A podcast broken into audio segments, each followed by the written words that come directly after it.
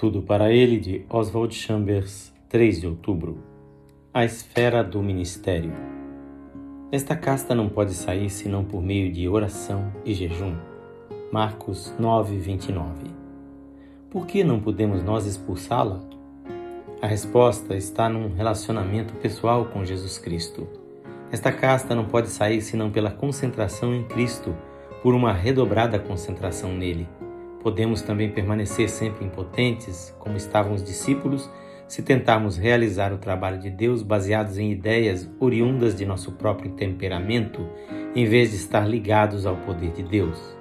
Difamamos a Deus com o nosso ímpeto de trabalhar para Ele sem conhecê-lo realmente. Quando você se defronta com um caso difícil e nada acontece exteriormente, sabe todavia que a libertação se dará porque você está concentrado em Jesus Cristo. Nossa responsabilidade é cuidar para que não haja nada entre nós e Jesus. Ou será que há?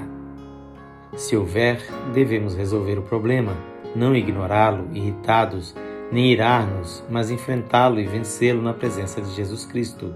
Então, esse mesmo problema e tudo o que experimentamos em relação a ele glorificarão a Jesus de um modo que jamais saberemos, a não ser quando o virmos face a face.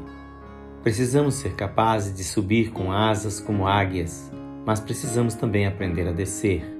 O poder do cristão consiste em descer e saber viver no vale. Tudo posso naquele que me fortalece, diz Paulo, e as circunstâncias a que ele se referia eram, de modo geral, humilhantes.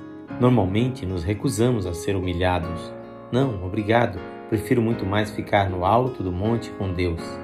Será que sou capaz de enfrentar as coisas como realmente são, à luz da realidade de Jesus Cristo?